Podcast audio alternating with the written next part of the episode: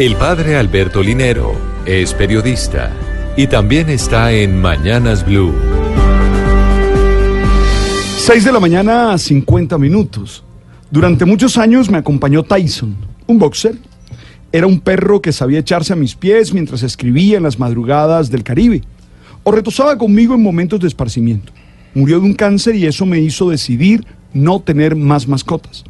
En Colombia se habla de que hay por lo menos 3.5 millones de mascotas en nuestros hogares. 67% son perros, 18% gatos y 16% afirma tener ambos. Las mascotas son excelentes compañeros, servidores, inigualables, y algunos que tienen entrenamiento especial pueden ayudar a sus dueños que viven en situación de discapacidad.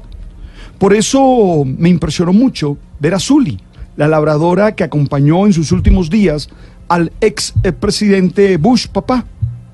Él murió el viernes a los 94 años en su casa de Houston, en Estados Unidos, pero la despedida que se hizo más viral en las redes fue la de su mascota Zully. El asesor de Bush, Jim McGran, publicó una foto del labrador en Twitter con la descripción misión cumplida. En la imagen puede verse al perro de asistencia del presidente, acostado junto al ataúd de su amo, cubierto con la bandera de Estados Unidos. Ustedes saben que el presidente tenía Parkinson, estaba en silla de ruedas y Zully podía abrir puertas, agarrar artículos que Bush no pudiera y pedir ayuda en caso de una emergencia.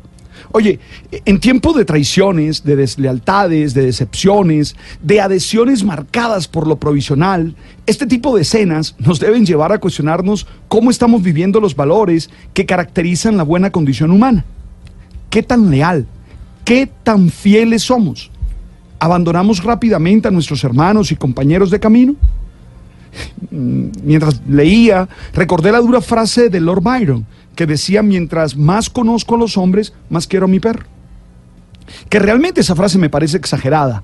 Yo particularmente sigo siendo optimista con los seres humanos y creo que somos capaces de dar las mejores expresiones de bondad, de honor y de fidelidad.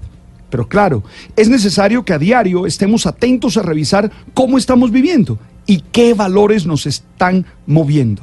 No es el momento de acusar a otros de no ser leales, sino de cuestionarnos y revisar cómo construimos nuestras relaciones interpersonales. Es necesario que decidamos vivir desde los valores más sublimes, así esto nos lleven a situaciones complejas, difíciles.